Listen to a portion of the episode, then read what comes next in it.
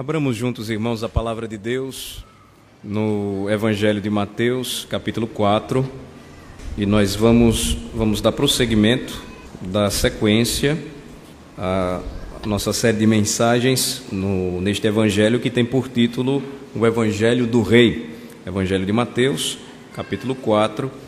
Hoje nós estudaremos a sessão compreendem os versículos de 18 a 22, 18 a 22, onde nós encontramos a vocação de quatro discípulos, o chamado de quatro discípulos aqui apresentados nesta parte do Evangelho. O que nós vamos perceber à medida em que estivermos estudando a passagem de hoje é que, sequencialmente ao que vimos no domingo passado, o versículo 17 nos mostra o conteúdo da pregação do nosso Senhor Jesus Cristo. Diz que ele passou a pregar e a dizer a mesma mensagem que João Batista disse antes de ser preso: Arrependei-vos, porque está próximo o reino dos céus. E o maravilhoso de tudo isso, irmãos, é que este evangelho do reino, ele não era apenas para os homens que viviam nos dias do ministério de Jesus. Nós vamos ver à medida em que estudamos o Evangelho de Mateus, quando chegamos no capítulo 10, a mesma ordem sendo dada por Jesus a estes homens, discípulos vocacionados ao apostolado, para que pregassem o Evangelho. E a semelhança de João Batista, a semelhança de Jesus, ele agora diz aos seus apóstolos: vocês vão pregar, e sabe o que é que vocês vão dizer? Arrependei-vos, porque está próximo o reino dos céus. Então, este evangelho, o seu conteúdo, a sua mensagem foi destinada a todas as épocas. E nós vamos perceber isto quando começarmos a estudar hoje esta parte, versículos 18 a 22, por quê? Porque o Senhor Jesus Cristo, ele realizou a obra da salvação de seu povo, o resgate que ele promoveu, tirando homens da miséria do pecado e transportando-os para o maravilhoso reino de amor de seu Pai Celestial, ele fez tudo isso sozinho na cruz. E esta é uma realidade bíblica muito bonita. Mas ao mesmo tempo que Jesus fez isso, Jesus ele vocacionou discípulos e ele chamou um povo para si, este povo salvo e redimido, agora para que compartilhasse esta mensagem. De modo que o trabalho do Senhor, ele não deveria ser realizado sozinho, ou ele não o realizaria sozinho. Sozinho ele foi até a cruz. Sozinho sempre foi e será a sua responsabilidade de salvar o pecador. Mas de transmitir, ou a tarefa de transmissão da mensagem, ela seria cumprida do mesmo modo que o Senhor fez no passado, levantando homens para serem instrumentos em suas mãos levantando nos dias de Jesus um último grande profeta, João Batista, dando o seu próprio e único filho para ser pregador do Evangelho. E depois, então, de cumprida esta obra de redenção, vocacionando discípulos para darem sequência à ordem do Senhor Jesus, e indo por todo o mundo, preguem o Evangelho a toda criatura. Então, vamos olhar para os versículos 18 e 22, eu farei a leitura é, pelo que peço a atenção dos irmãos para o que nos diz essa parte do texto sagrado. Caminhando junto ao mar da Galileia, viu dois irmãos, Simão, chamado Pedro, e André, que lançavam as redes ao mar, porque eram pescadores. E disse-lhes: Vinde após mim, e eu vos farei pescadores de homens. Então, eles deixaram imediatamente as redes e o seguiram. Passando adiante, viu outros dois irmãos, Tiago, filho de Zebedeu, e João, seu irmão, que estavam no barco em companhia de seu pai, consertando as redes, e chamou-os. Então eles, no mesmo instante, deixando o barco e seu pai, o seguiram. Vamos orar. Ó Senhor nosso Deus e nosso Pai, nós te rendemos graças por este momento tão especial de adoração, de louvor e de exaltação. É um momento ímpar para nós, Senhor, que somos o teu povo redimido. É um momento especial para nós, todas as partes deste culto. E cremos que este momento também é de grande valor. Acreditamos ser este ponto culminante. Quando abrimos o teu livro, lemos a revelação que nos deste e passamos a ouvir-te falar. Buscamos do Senhor instrução e ouvimos a voz do teu Espírito falando pelas Escrituras. Nós louvamos o teu nome, Senhor, por esta hora maravilhosa e pedimos ao Senhor mais uma vez: abre o nosso entendimento, o nosso coração. Permite-nos, ó Senhor Deus, enxergar além da letra. Desperta-nos, ó Senhor Deus, à medida em que estudamos o ministério do nosso Redentor, o preço que ele pagou, a chamada dos seus discípulos, que ainda hoje permanece sendo a nossa chamada. Ajuda-nos, Senhor, abençoa-nos nesta hora. Nós oramos assim em nome de Jesus. Amém. Amém.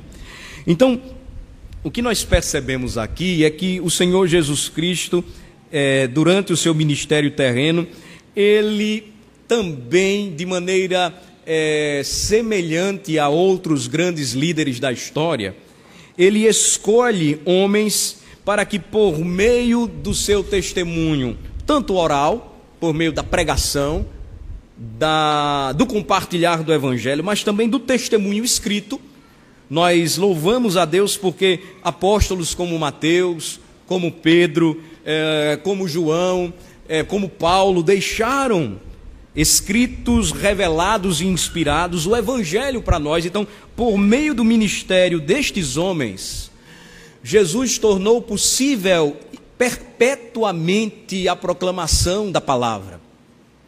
E não é de se admirar que ele fizesse diferente. Todo mestre de seu tempo não só falava para a audiência em geral, Jesus não falou somente como no Sermão do Monte para muita gente, assentado, ensinando, doutrinando, falando a respeito dos valores do reino dos céus. Mas a semelhança de filósofos do passado, a semelhança do próprio João Batista, dos fariseus e dos rabinos, ele chamou homens para um convívio mais íntimo, companheiro, para um verdadeiro discipulado e preparo para uma grande missão que teriam pela frente. Então, o que nós percebemos aqui é que o Senhor Jesus Cristo, ele logo após o início de seu ministério e pregação da palavra, ele começa a criar um elo que seria inquebrável no decorrer da história do povo de Deus. Este elo faria uma ligação entre Jesus e a sua igreja. Este elo importante entre Jesus e a igreja são estes homens aqui que foram chamados e se tornariam apóstolos. De modo que a própria palavra de Deus, ela nos diz que a igreja de Cristo, ela está fundada, fundamentada, alicerçada sobre o fundamento ou sobre o fundamento de Jesus Cristo e dos apóstolos e dos profetas. Então, percebam como esta passagem ela tem tudo a ver conosco, porque nós vamos considerar a sua importância. E vamos perceber também, irmãos, o modo como Jesus Cristo ele chamou homens simples e tornou estes homens pescadores, pescadores de homens. O texto diz que Jesus andando pelo mar da Galileia, ele chamou homens e há um detalhe aqui importante que nós precisamos é, é, é, frisar, porque ele vai nos mostrar e vai nos ajudar bastante nas aplicações finais. Percebemos aqui, versículos 18 a 22, a vocação dos discípulos. E notem que há uma, uma, existem expressões aqui que devem nos chamar a atenção. Todas as vezes que estivermos lendo a Bíblia, precisamos prestar bem atenção para os verbos que é, estão aqui, que são mencionados. Voltem novamente os seus olhos para o texto comigo. Percebam, Jesus, ele chama, e nós encontramos aqui é, implícito o verbo chamar, mas ele diz claramente: venham a mim. Ele convida estes homens. Versículo 20 diz que estes homens deixam tudo e imediatamente seguem a Jesus. E ouvindo atentamente aquilo que Jesus lhes diz, Jesus os chama e eles deixam tudo o que estão fazendo e o seguem. Então, estes verbos que ocorrem aqui, eles nos mostram algo muito especial e importante. O verbo chamar, o verbo deixar e o verbo seguir. Gravem bem ele, porque nós vamos tratar um pouco do que tem a ver estes verbos mais à frente. Outra informação importante. Nos evangelhos, e aqui eu falo dos quatro evangelhos, nós encontramos pelo menos cinco convites feitos pelo Senhor. Nós devemos lembrar que não foram somente quatro homens, porém doze vocacionados para viverem mais perto do Senhor e eles foram treinados para o apostolado ou para serem apóstolos. Agora, dentre estes cinco convites, pelo menos existem duas diferenças aí. Eu vou explicar para os irmãos que diferenças são essas. Pelo menos duas. Primeiro, há uma diferença do chamado a uma comunhão temporária com Cristo. Se os irmãos verificarem o Evangelho de João, capítulo 1, a partir do versículo 35, vocês podem olhar depois, vocês perceberão que existe um chamado inicial feito por Jesus a estes mesmos homens há um ano atrás. Vejam só que interessante. Há um ano atrás, Jesus Cristo chamou estes mesmos homens. Só que Jesus os chamou de uma vida é, sem o conhecimento do Redentor para uma vida de comunhão, mas uma comunhão temporária com Cristo Jesus. Era algo assim que revelava primeiramente a pessoa do Redentor, a pessoa do Senhor Jesus. Então, eles são chamados a acompanhar Jesus, eles passam a seguir Jesus em suas andanças, em seu ministério mas eles ainda não deixam de imediato os seus afazeres temporários, os seus afazeres terrenos. Então percebam, primeiramente, eles são chamados de uma comunhão para uma comunhão temporária com Cristo Jesus. Mas aí Mateus registra o seguinte: ah, mais ou menos um ano depois desse chamado inicial, Jesus agora chama estes homens para um discipulado permanente. Jesus chama estes homens para agora seguirem uma vocação espiritual.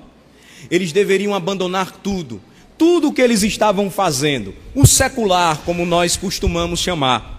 E agora eles ouvem, porque eles já conheciam a Jesus, João Batista já havia informado que ele era Jesus Cristo, o Cordeiro de Deus que tira o pecado do mundo. E então, o que é que ocorre? O que é que acontece? Eles agora são chamados intimamente para perto de Jesus. E Jesus ele diz uma palavra aqui interessantíssima: Eu quero que vocês me sigam. E ele usa um imperativo. Ele diz: Venham após mim.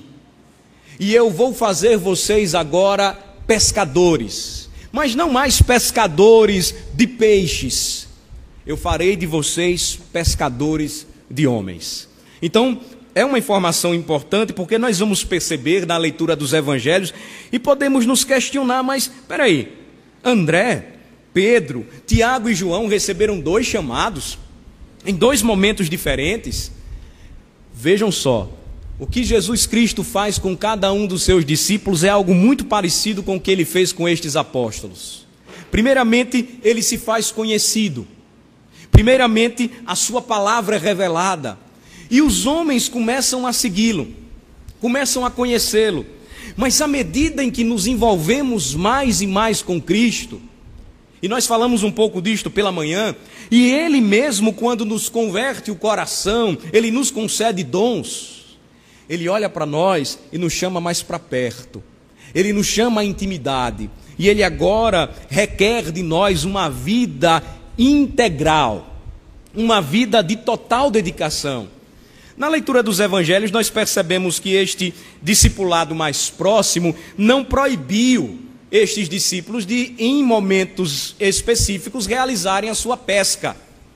mas nós vamos perceber que de maneira muito abundante, depois que eles deixaram tudo, tudo mesmo, eles caminhavam com Jesus, eles pregavam o Evangelho e eles se tornavam, de fato, a cada dia, no discipulado e no preparo do Mestre, verdadeiros pescadores de homens. A história vai nos mostrar isso e é isto que nós vamos começar a aprender hoje. Primeiramente, eu chamo os irmãos para lermos os versículos de 18 a, a 20. Versículos de 18 a 20.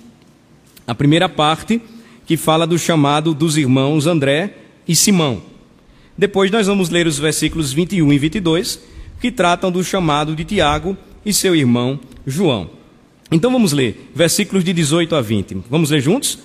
Caminhando junto ao mar da Galileia, viu dois irmãos, Simão, chamado Pedro, e André, que lançavam as redes ao mar, porque eram pescadores.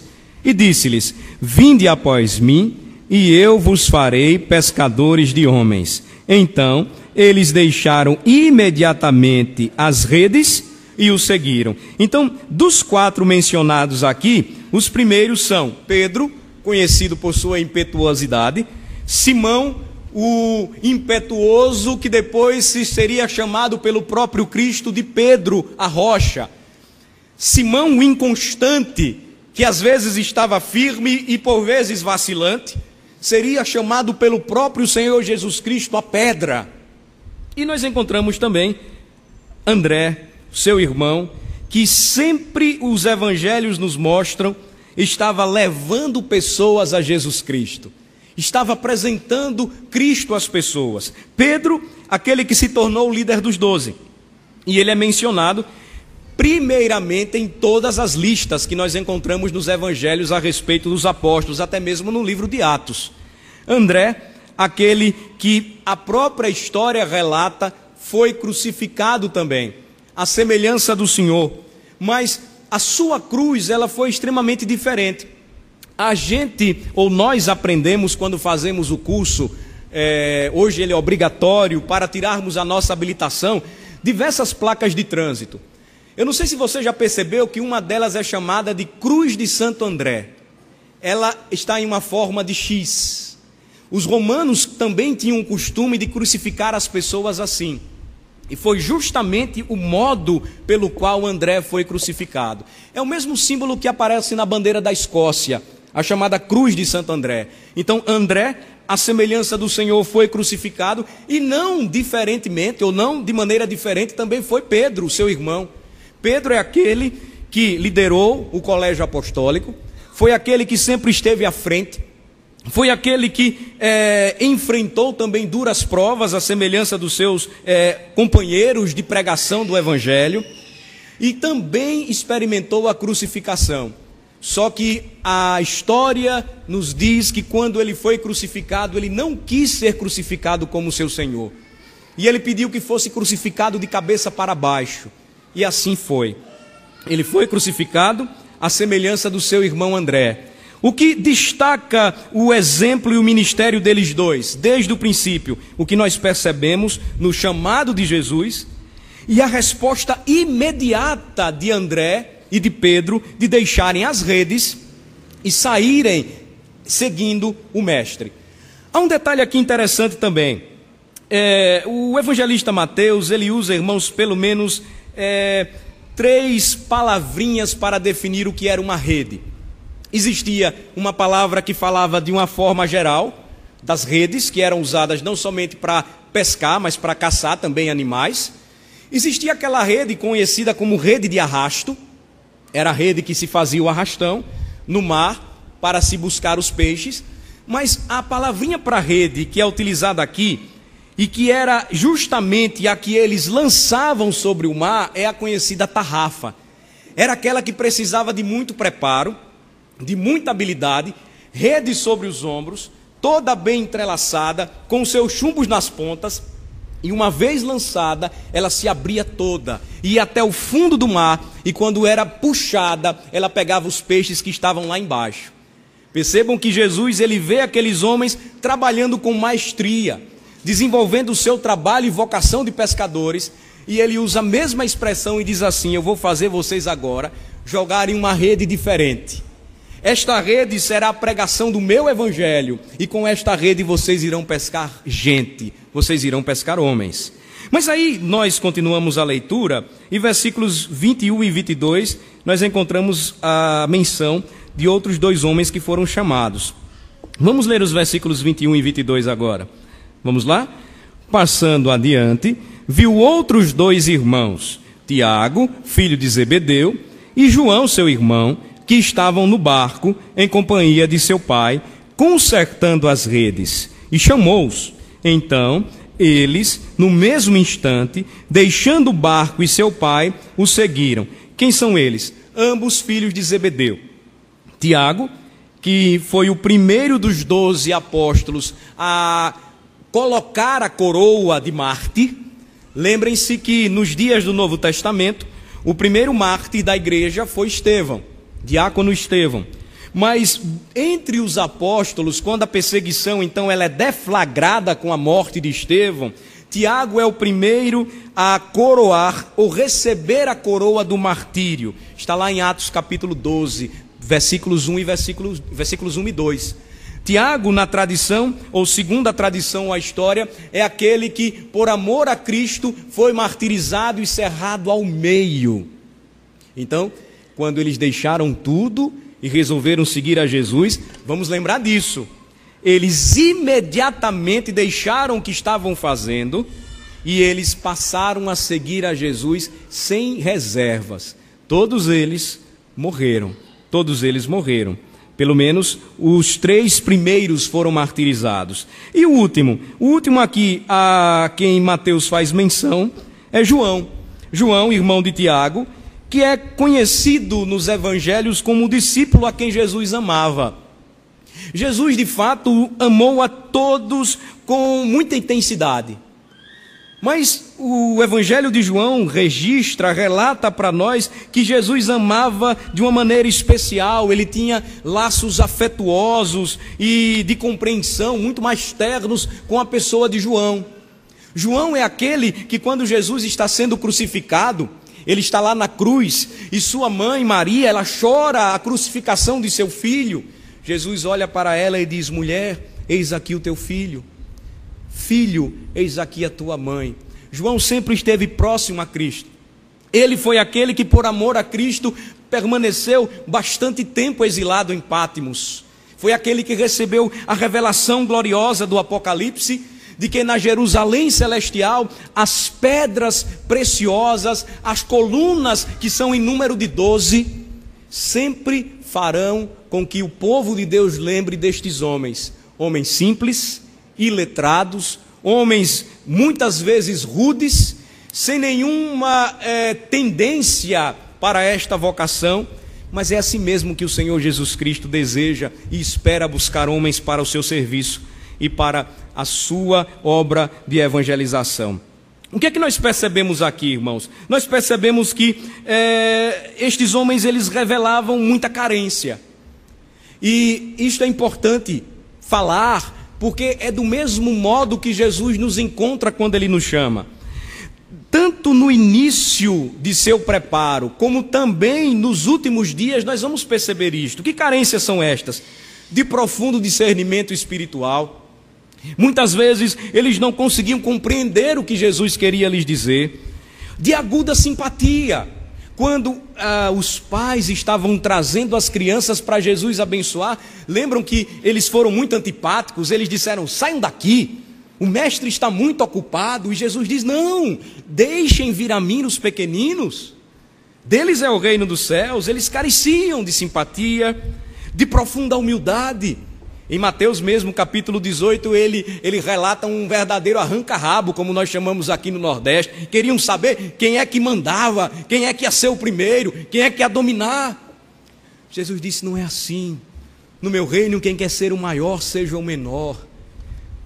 Vocês precisam entender que os últimos é que serão os primeiros. Eles careciam de profunda humildade, de um alegre espírito de oração também eles não entendiam muitas vezes o significado da oração e de também uma coragem que não pudesse ser quebrada. Eram homens imperfeitos assim como nós, Mas quando Jesus os chama, irmãos, esta carência profunda na vida de Pedro, de André, Tiago e João revelavam também que aquilo que eles precisavam, ao lado de Jesus, eles poderiam receber, contemplando a sua grandeza. Nós percebemos isso quando Jesus, ele mostra a força da sua persuasão. Jesus chama e a influência dele é tamanha sobre a mente e o coração dos homens que claramente, quando ele chama, eles o seguem imediatamente. A compreensão e o poder dele, de Jesus, é revelada aqui, ou são reveladas aqui, quando Jesus demonstra que quando ele chama alguém e quando ele toca o seu coração, nenhum homem pode resistir. Quando Jesus diz segue-me, nenhum homem pode fechar a porta do seu coração, porque não existe porta forte o bastante para resistir o chamado do Senhor. E aqui nós percebemos como é maravilhoso olharmos para o chamado de Jesus e percebermos a sua disposição de trabalhar com aquelas vidas, de trabalhar com aqueles homens e torná-los futuramente líderes os quais os religiosos de seu tempo diriam, eles estão transtornando o mundo. Em outras palavras, eles estão bagunçando as estruturas que nós já, nós já temos bem estabelecidas. Jesus Cristo então prepara estes homens e ele os prepara com o objetivo de que eles o seguissem, mas não o seguissem temporariamente, mas que Jesus fosse então por eles seguido, acompanhado, que a dedicação deles fosse até a morte, e isto não abria espaço para desistência, para voltar atrás, para aqueles que tomam a mão no arado, largar o arado e correr de novo para trás. Jesus Cristo fala aqui, e este é um foco principal para as aplicações que agora nós passaremos a fazer, que é a respeito do preço do discipulado. Aquilo que nós trazemos aqui como informações, irmãos, é, apenas nos ajudam a situar a maneira de Cristo trabalhar. Cristo nunca trabalhou sozinho, assim como Deus triuno nunca fez isso. Ele vem, ele condescende, ele habita entre os homens, e quando ele faz isso, ele chama o seu povo para que o seu povo coopere nesta obra. Lembrem-se, o cooperar aqui não é de maneira nenhuma capacidade que jamais teremos de transformar o coração de um homem. Mas o cooperar aqui é entender o significado de seguir a Cristo. As aplicações práticas elas nos levam para isso, e por isso eu pedi que vocês guardassem estes verbos: o verbo vir, o verbo seguir, o verbo deixar, o verbo chamar. Porque a pergunta que nós precisamos fazer para entender que ponte poderia ser feita entre esta vocação, a passagem tão rápida, tão simples, e a realidade da igreja nos dias atuais é o que significa para nós, hoje, crentes modernos, o que significa quando Jesus diz para nós: segue-me? Quando ele me diz: segue-me? Quando ele nos diz: segue-me? Pelo menos três verdades aqui podem ser apontadas. A primeira delas é que o significado para o homem, para o discípulo em especial, quando Jesus diz: segue-me, ou vem após mim, siga-me, é que ele exige de você um novo nascimento. É que ele exige de cada homem aqui, nesta noite, que nasça de novo se deseja segui-lo. É o que ele exige de cada senhora, de cada mulher, de cada jovem, de cada garoto e garota. Seguir a Cristo envolve um preço. E o preço a ser pago inicialmente é nascer de novo. Por quê? Porque nem todo aquele que se diz crente o é realmente. Às vezes nós pensamos que ser crente é vestir roupa de crente, que ser crente é usar Bíblia de crente, é ir para a igreja de crente, é cantar louvor de crente, é orar a oração do crente.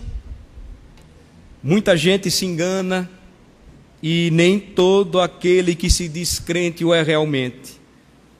Incrédulos ainda hoje fazem falsas profissões de fé em Cristo, e aqueles que não são crentes verdadeiros podem ser iludidos, vindo a pensar que são salvos. Não há exemplo é, melhor e maior do que esse, ou do que é, para tratar disto, do que o primeiro contato de evangelismo pessoal que Jesus teve. Lembrem comigo, quando ele é, recebeu a visita de Nicodemos. Está lá em João 3. João 3 relata que um homem importante, conhecedor da lei, religioso, vai à procura de Jesus. Aparentemente desejava segui-lo, já fez errado. Ele não teve coragem de seguir a Jesus à luz mas ele procurou Jesus em meio à penumbra e às trevas.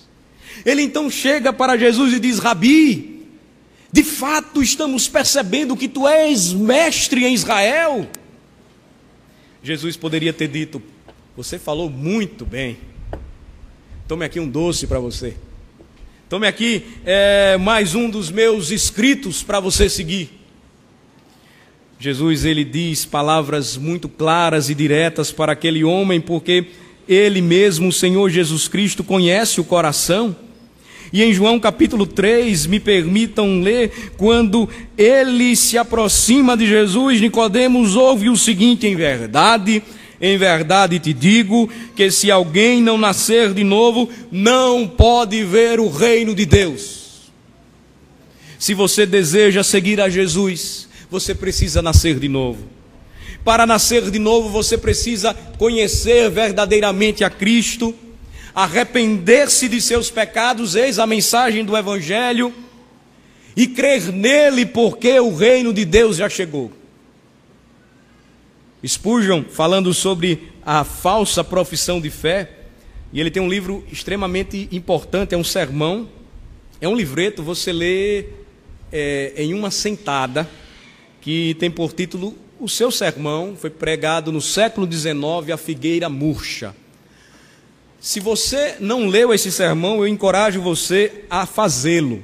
Parece que ele está pregando hoje para nós. E ele, ele descreve, ele gostava muito de usar frases interessantes e ele, ele dominava bastante a poesia, embora ele não fosse poético em seus sermões, mas claramente direto.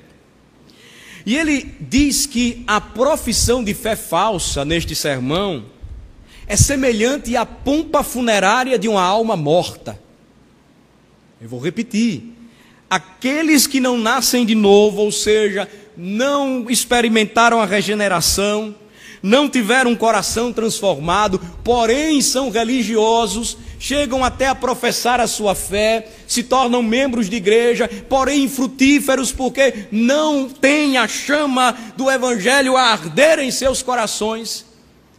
É como uma alma morta que ao invés de estar feliz juntamente com os anjos do céu porque se converteu, está realizando uma cerimônia fúnebre e morta, porque assim é a pomposidade daquele momento.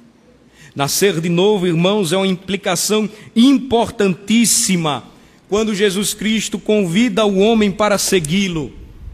Ele chama aqueles que de fato já tiveram uma experiência de comunhão com Ele, de modo que não adiantará insistir não adiantará buscar, fazer ou procurar realizar qualquer outra coisa em prol do Evangelho. Porque se você não nasceu de novo, você não pode entrar no reino de Deus, você não pode ver o reino de Deus, você não entrará no reino dos céus. Então, Jesus me convida a segui-lo, e quando ele me chama para segui-lo, ele está dizendo que eu preciso nascer de novo para ser cristão. Segundo lugar, Jesus exige de nós, com esta palavra, com este imperativo, com este verbo, uma adoração verdadeira. Percebam que João 3 e João 4 cobrem é, perfeitamente os dois extremos da moralidade humana: aqueles que se acham religiosos demais e aqueles que são devassos demais. João 3, Nicodemos, João 4, a mulher samaritana. Jesus Cristo, ele prega o evangelho àquela mulher, e ao mesmo tempo que ele em Nicodemos reprovou a autojustiça, o desejo do fariseu de alcançar a salvação através de coisas que estava fazendo de sua própria religiosidade. Ele agora, evangelizando a mulher samaritana, ele mostra claramente que o estilo de vida dela, de uma adúltera devassa, um estilo de vida libertino, também trazia uma barreira muito grande para que ela pudesse seguir a Jesus. Mas à medida em que Jesus começa a pregar o Evangelho, e ele oferece o Evangelho como se fosse um copo d'água, não vulgarizando o Evangelho, mas mostrando ao mesmo tempo a simplicidade e a necessidade do Evangelho para a alma humana, porque somente o Evangelho pode matar a sede espiritual do homem. Ele nos deixa profundas lições em João 4, falando de uma adoração verdadeira. Jesus faz com que o pecador nasça de novo ele mostra que de fato ele é o centro da adoração. Ele mostra que salvando e alcançando o pior dos pecadores é possível que qualquer homem seja salvo, não obstante a sua vida de pecado, se arrependido, se entregar ao Senhor. E ele diz que estes é quem Jesus ou quem o Senhor busca para si, para que o adorem em espírito e em verdade. Eu preciso nascer de novo. Eu preciso adorar ao Senhor com um coração novo. Isto envolve adoração em espírito. E se eu adoro o Senhor em espírito, consequentemente eu seguirei a Sua palavra e o adorarei em verdade. E este momento não se tornará para mim inócuo, não se tornará para mim sem vida, não se tornará para mim desgastante, cansativo ou pesaroso, mas é o momento mais especial para a minha vida. Porque eu passo toda semana esperando que no dia do Senhor eu me encontre mais uma vez com o meu redentor. Que eu ouça a sua santa palavra, as suas santas exortações, os seus desafios para a minha vida. Ó oh, irmãos, a palavra de Deus nos diz e nos mostra que Deus, Ele mesmo, busca para si adoradores. É uma ação de Deus, é Ele quem vem. E quando ele faz isso, ele faz primeiramente transformando este coração e mostrando a ele o significado de segui-lo e de segui-lo até o fim. Mas em terceiro e último lugar, nós encontramos também uma outra aplicação para o significado de seguir a Jesus. Seguir a Jesus significa que ele desafia ainda hoje pessoas muito interessadas no Evangelho, como eu e você.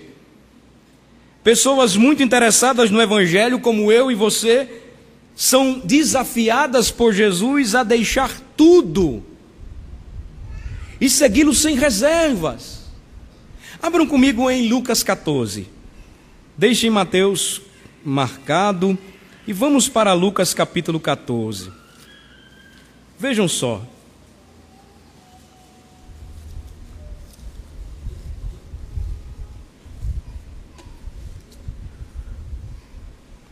Lucas 14, versículo 25 em diante.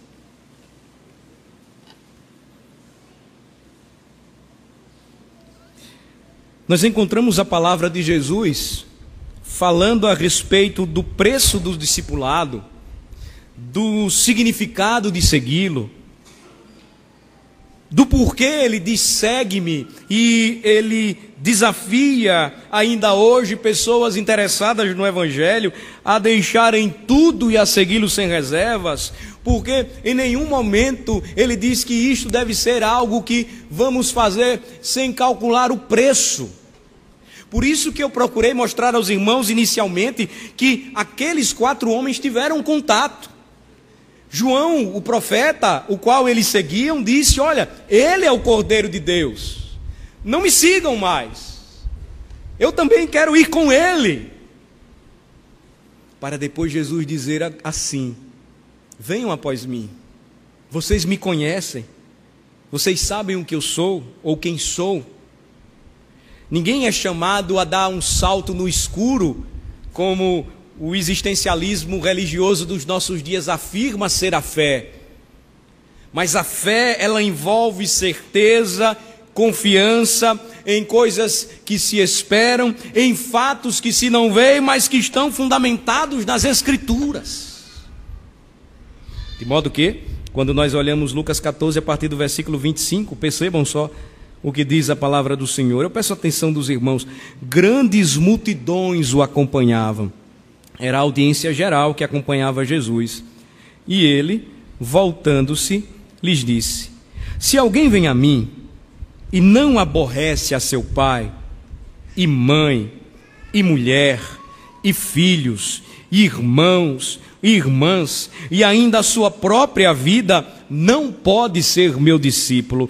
Aqui no literal, uh, ou literalmente na língua grega, aborrecer é amar menos. Entendam assim. Não é você chatear o seu pai e a sua mãe porque você é crente, não. Você tem que amá-lo. Mas é, você precisa amá-los, mas aqui é não colocar no lugar primeiro, primordial, central da sua vida, que é Cristo, pai, mãe, mulher, filhos, irmãos e irmãs, e até mesmo a sua própria vida. Esta é aquela que nós botamos primeiramente, de fato. Jesus disse que se alguém quer segui-lo e não ama menos a si mesmo e aos demais, não dando a centralidade da sua vida e da sua fé para Ele, não pode ser seu discípulo. Então, se você não está fazendo isso, você precisa reavaliar o seu chamado e a sua vocação cristã. Continuemos, versículo 27. E qualquer que não tomar a sua cruz e vier após mim, não pode ser meu discípulo. Jesus agora está tratando aqui de uma, de uma realidade que é, por vezes nós deixamos de refletir. A Bíblia diz que nós somos como que escravos de Cristo. E o escravo, ele nunca tinha vontade própria. O escravo sempre seguia e buscava satisfazer a vontade alheia, a vontade do seu senhor. O escravo não era como o servo que podia decidir se queria trabalhar e receber aquele salário ou ir para casa. O escravo era possuído. O escravo não tinha desejos e vontades primeiros, porém, o desejo e a vontade que ele deveria cumprir era do seu Senhor. E Jesus e os apóstolos em seus dias pregaram para uma realidade de pelo menos 12 milhões de pessoas escravas. E eles falavam de uma liberdade cristã. E esta liberdade os desafiava agora a serem escravos de Cristo. Se já é difícil para nós receber esta mensagem que diz que eu, Alain, preciso ser escravo de outro, quanto mais naquela época em que o escravo não tinha nada. Em diversas situações eles eram acolhidos, amados, cuidados por suas famílias que tinham a sua possessão. Mas na maioria das vezes, quando fugiam, as penalidades elas eram as mais duras e terríveis possíveis. Dentre elas, a crucificação em praça pública, para divertir os demais escravos, que eles não poderiam desobedecer aos seus senhores. O versículo 27, então, traz uma menção feita por Jesus antes mesmo de ser crucificado a respeito daqueles que desejam segui-lo. Versículo 27 diz: E qualquer que não tomar a sua cruz e vier após mim, não pode ser meu discípulo.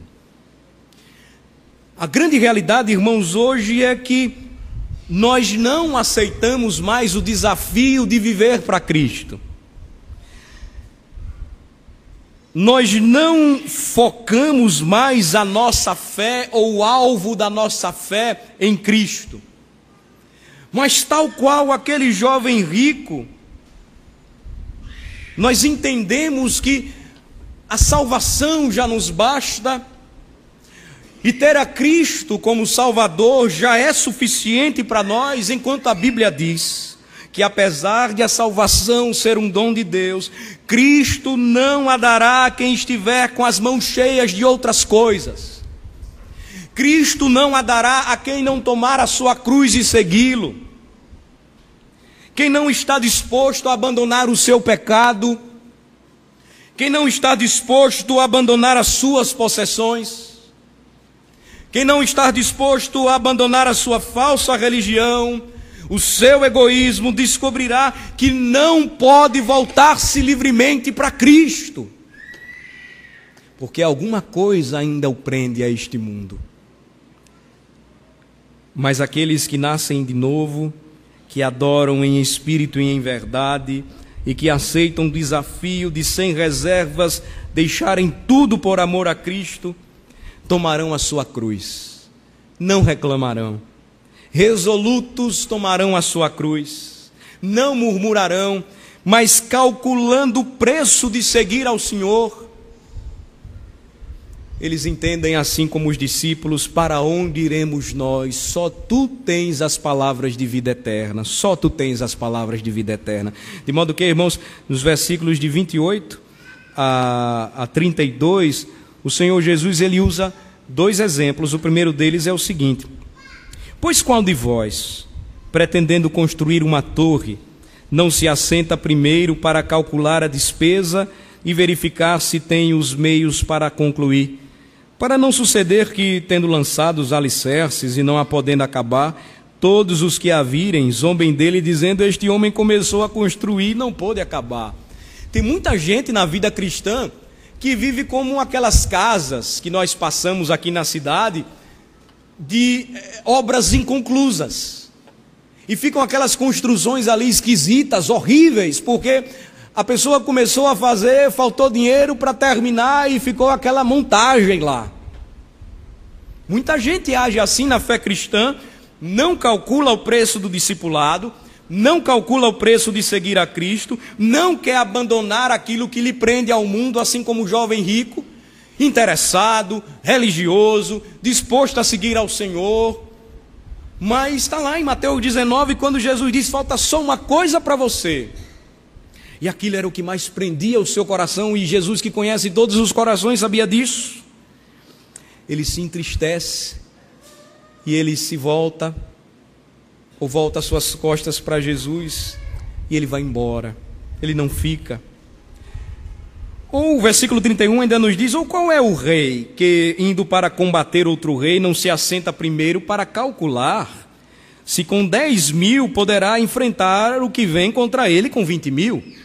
Caso contrário, estando o outro ainda longe, envia-lhe uma embaixada pedindo condições de paz. Todos estes, ou esses dois exemplos envolvem o preço, o calcular da fé cristã. Seguir a Cristo não é nada fácil. Seguir a Cristo não é algo que nós devemos encarar de uma maneira leviana ou como se fosse um passatempo ou uma brincadeira. Servir a Cristo ou seguir a Cristo é um projeto de vida para o homem. E isto envolve o preço que nós precisamos ver, pensar, refletir, porque nós vamos ter que tomar a nossa cruz. E o final, então, versículo 33 nos diz o quê? Versículo 33, o que é que o apóstolo, o que é que o Senhor Jesus Cristo nos diz? Vamos ler juntos? Assim, pois, todo aquele que dentre vós não renuncia a tudo quanto tem, não pode ser meu discípulo. Vamos ler novamente? Assim, pois, todo aquele que dentre vós não renuncia a tudo quanto tem, não pode ser meu discípulo. Jesus não está dizendo aqui, eu já repeti isto mais de uma vez, que para segui-lo devemos fazer voto de pobreza. Se fizer, fizermos voto de pobreza, então nós não vamos conseguir manter os ministérios. Nós não vamos conseguir manter o ministério da palavra, o ministério da ação social, os trabalhos que realizamos, a, a sustentação do ambiente onde nós nos reunimos, é, o próprio sustento das nossas casas, enfim. Jesus não está dizendo que para segui-lo nós precisamos é, viver na pobreza. Porém, irmãos, também não devemos entender que seguir a Jesus vai nos tornar milionários e ricos, não mas vai ser um chamado ao sofrimento e à renúncia diárias, pois sempre nós teremos alguma coisa que prende muito o nosso coração, que nós achamos precioso demais para nós, que nós ainda relutamos em deixar aquela área da nossa vida que ainda o pecado domina, que a avareza consome, o tesouro terreno, que nós não queremos largar, irmãos. Eu falo isso com muito temor. E falo isso sinceramente aos irmãos diante de Deus. Nem sempre prosperidade material indica para nós sucesso na vida cristã. Eu vou repetir: nem sempre prosperidade material indica para o crente sucesso na vida cristã. De modo que o Senhor mesmo nos diz que se você prospera nas riquezas, cuidado, não ponha nelas o seu coração isto se aplica a qualquer coisa que nós temos e que nós amamos muito. Jesus diz que nós não podemos amar mais isto do que a Ele, porque se nós fizermos isto, nós não estaremos renunciando tudo quanto temos. Renunciar tudo quanto temos é entender o preço de atender o desafio, de deixar tudo e seguir ao Senhor sem reservas. E eu não sei como você encararia, nem eu, se não estivermos com os pés bem fincados na verdade do Evangelho. Se um filho nosso, que nós investimos bastante e às vezes sonhamos, você vai ser isto. Antigamente era advogado e médico. E ele disse: é, Meu pai, o meu chamado é para ser missionário no país mais fechado do mundo. Eu não sei como nós reagiríamos, dado o nosso coração tão preso a esta terra. Você está louco! Você vai morrer. Eu não vou ser avô. Será que é isso que Cristo espera de nós? Ou nós não estamos dispostos a renunciar tudo quanto temos para seguir o preço do discipulado que envolve até mesmo os nossos filhos, que envolve até mesmo a vocação que os nossos filhos estão recebendo do Senhor Quantos de nós estamos preparando os nossos filhos e as nossas casas para testemunhar e para pregar verdadeiramente o Evangelho? Ou estamos muito mais parecidos com o mundo e com aquilo que o mundo nos oferece? Possessões, falsa religião, egoísmo, idolatria, pecados e mais pecados que só precisam ser aguçados ao nosso paladar espiritual, que nós já nos desviamos. Cristo nos desafia a pensarmos bem o preço e o significado de segui-lo. Ser cristão não é apenas ir e vir para o templo dominicalmente. Ser cristão é viver plenamente para a glória de Cristo o que o Senhor nos chama, o que o Senhor nos mostra, e com esta parte eu, eu quero concluir a mensagem desta noite, meus irmãos, é que a vocação de cada discípulo, aquela que foi especial para aqueles homens para o apostolado, mas para cada cristão na sociedade ser sal e luz, é, não tive tempo de mencionar, mas se os irmãos continuassem comigo, Lucas 14, perceberiam que depois do preço do discipulado, Jesus vai dizer as mesmas palavras que são citadas por Mateus no Sermão do Monte: Vocês são sal da terra, vocês são luz do mundo. Como é que vocês farão a diferença se não entenderem que eu não somente quero ser o salvador de vocês? mas também o Senhor.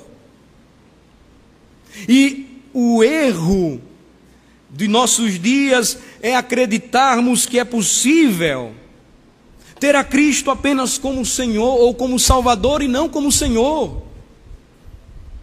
E isto traz uma série de problemas. O primeiro deles é que muitos acreditam que podem ser justificados sem experimentarem um novo nascimento ou regeneração.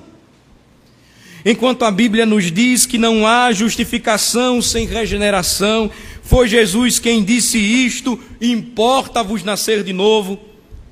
Quando o Senhor mesmo nos diz na palavra que a fé sem obras é morta, e que ninguém jamais será salvo por uma fé morta, que a fé sem obras, conforme Tiago nos diz, é inútil, que a marca da verdadeira justificação é a perseverança dos santos, a perseverança na retidão até o fim, é obedecer, é viver para o Redentor.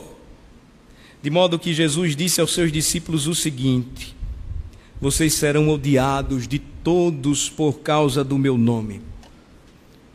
Será que nós estamos preparados para isto? Sereis odiados de todos por causa do meu nome. Está em Mateus capítulo 10, versículo 22. Mas ele complementa dizendo: Aquele, porém, que perseverar até o fim, esse será salvo. A fé, irmãos, num Jesus que é Salvador, mas não é Senhor. É fé num Jesus arquitetado pelo próprio homem. Porque o mesmo Jesus que salva e que redime nos chama a vivermos debaixo do seu senhorio, de sermos escravos, escravos do Senhor, servos do Senhor, dispostos a ouvir os seus conselhos, atender os seus mandamentos e nós podemos correr o risco de estarmos na igreja por muito tempo e nos esquecermos que o Jesus que salva é o Senhor e não há outro. E certa vez, quando se dirigiram a Ele, acreditando que poderiam tê-lo apenas como Salvador, dizendo: Eu creio e não quero nenhum comprometimento contigo. Jesus disse: Por que me chamais Senhor, Senhor? e não fazeis o que vos mando. É fácil dizermos que Cristo é Salvador. É fácil dizermos que cremos em Cristo, que Ele veio ao mundo para salvar pecadores. Difícil é viver e morrer por Cristo. Nós precisamos, irmãos, resgatar esta espécie de cristianismo que é bíblico e que é extremamente radical. Eu concluo com as palavras do Senhor Jesus Cristo em Lucas capítulo 9. Eu chamo os irmãos a abrirem comigo. É a última passagem que eu gostaria de compartilhar com vocês. Lucas capítulo 9. No capítulo 9 de Lucas, nós encontramos a mesma referência que nós lemos no texto da liturgia, no texto bíblico, e que nos diz o seguinte: Lucas 9, versículo 23. Vamos ler? Dizia a todos: Se alguém quer vir após mim, a si mesmo se negue, dia a dia tome a sua cruz e siga-me. E o versículo 24: Pois quem quiser salvar a sua vida, perdê-la-á. E quem perder a vida por minha causa, esse a salvará. O que Jesus está dizendo aqui? que eu devo tirar a minha vida para poder ser salvo? Não. O que Jesus está dizendo aqui é que perder a minha vida é entender que eu não devo viver mais para mim. E assim como as palavras do apóstolo, devo dizer: não vivo eu, mas Cristo vive em mim. Porque se eu não fizer isto, o Senhor conclui que aproveita a você, homem, ganhar o mundo inteiro se vier a perder-se ou a causar dano a si mesmo. Ou como diz o apóstolo Mateus, se ganhar o mundo inteiro e perder a sua própria alma.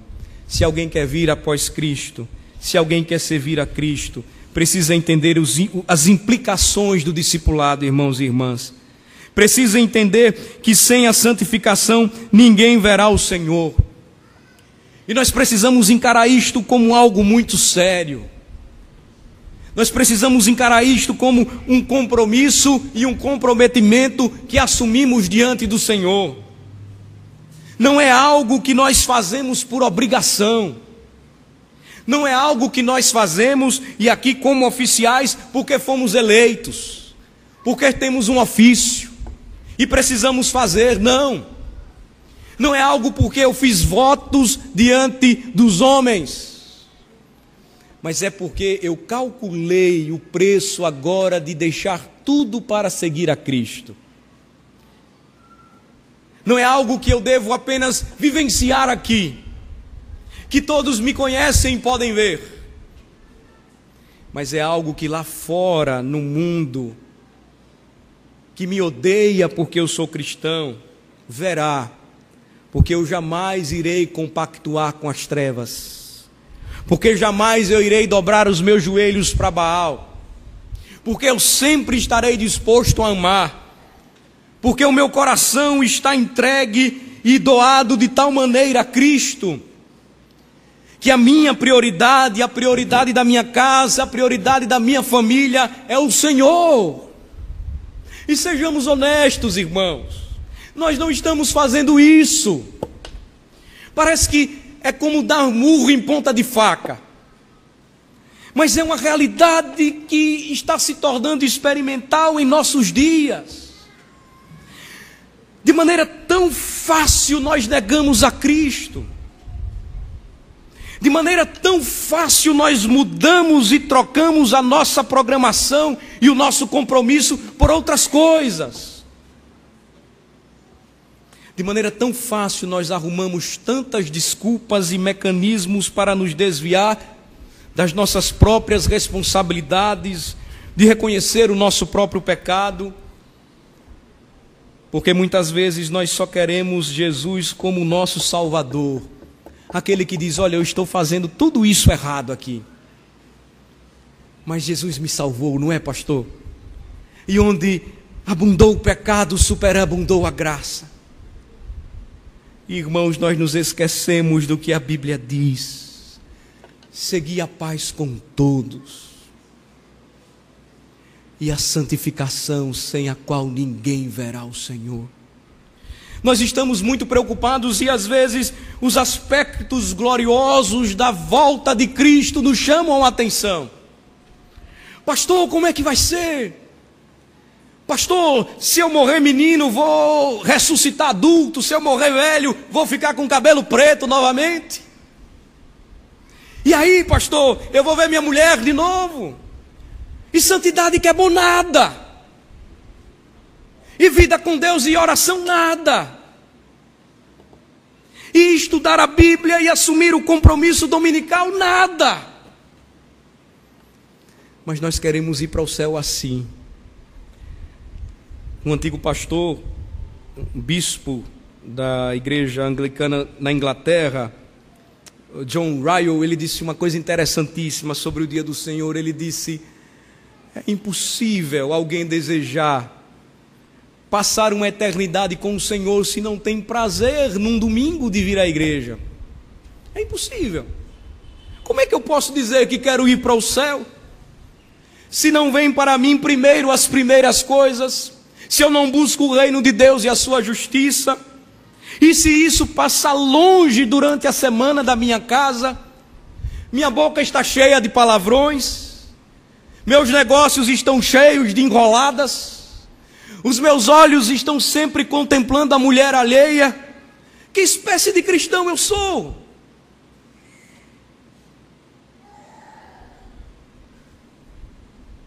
Às vezes a tarefa de quem prega não é fácil, irmãos. Porque se eu aponto o dedo para vocês, eu tenho três contra mim e um para o céu.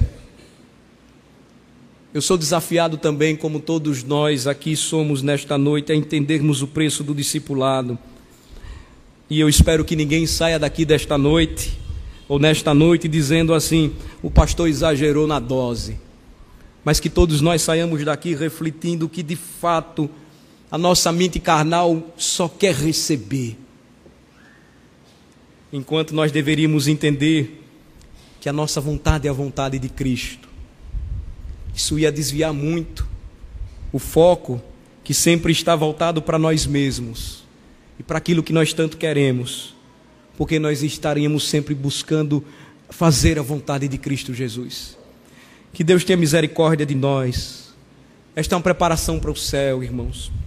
Que Deus tenha misericórdia de nós e que você que nunca parou para pensar sobre o preço do discipulado, que Jesus não esconde de ninguém, reflita nesta noite se você quer mesmo seguir a Cristo, porque vir só para a igreja não vai salvar você. Ter uma religião não vai levar você para o céu. Só existe um mediador entre Deus e os homens. O seu nome é Jesus. Se você se arrepender dos seus pecados e crer nele, você será salvo. Agora, a palavra de Deus diz que você precisa confessá-lo como Senhor. Romanos 10, com a sua boca, mas também com o seu coração. Vamos orar. Ó oh, Senhor, nosso Deus e nosso Pai. O Senhor nos convida nesta noite a um discipulado radical. É algo, Senhor, que humanamente falando nós não temos condições de fazer ou cumprir, mas no poder do Teu Espírito somos habilitados, moldados a cada dia, a cada momento. Aqueles homens que foram chamados, eles tinham tantas fraquezas e deficiências, Senhor, são as mesmas que nós temos, espiritualmente, moralmente. Livra-nos, ó Senhor Deus, da apatia espiritual, da indiferença para com as coisas do Senhor. Anima o nosso coração, desperta-nos, ó Senhor Deus, para vivermos no poder do teu amor entendermos que Cristo, sem reservas, foi até a cruz e morreu por nós. E ele não fez isso de brincadeira, ele sabia o preço altíssimo que deveria pagar. De modo que, Senhor, ele ainda hoje continua a trazer a mesma mensagem aos corações e a nos convidar a viver uma vida de real compromisso. Uma vida em que Ele não espera apenas partes da nossa alma, do nosso corpo, de tudo que temos, do que somos, mas Ele deseja tudo. E nós precisamos colocar diante do Teu altar tudo, tudo, ó Cristo, a Ti entregamos deve ser a nossa oração e o nosso louvor. Perdoa-nos, ó Senhor Deus, quando não vivemos assim e saímos daqui e parece que deletamos, apagamos tudo da memória e ninguém lá fora nem sabe quem somos, porque parecemos tanto com o mundo que ninguém nem sabe quem é o nosso Senhor e Rei mas ele reivindica isso. Ele é Senhor. De modo que todos nós precisamos entender o preço de segui-lo. Ó Senhor, fortalece os corações dos teus servos e servas nesta noite. E transforma, Senhor, muitos corações, promovendo a grande obra do nascer de novo, que é do Espírito e que é uma ação direta do Senhor na vida do homem, para que todos nós possamos estar aqui adorando em espírito e em verdade, e entendendo, Senhor, o desafio de deixarmos tudo e segui-lo, tudo aquilo que nos prende, que tudo seja dedicado à glória, à honra e à obra do Senhor. Ajuda-nos, ó Senhor. Ajuda-nos para que, como igreja, façamos a diferença e vivamos ao Senhor Deus vidas autênticas. Sabemos que isto só é possível se orarmos e vivermos em obediência, confiados no poder da graça. É no nome de Jesus que oramos. Amém.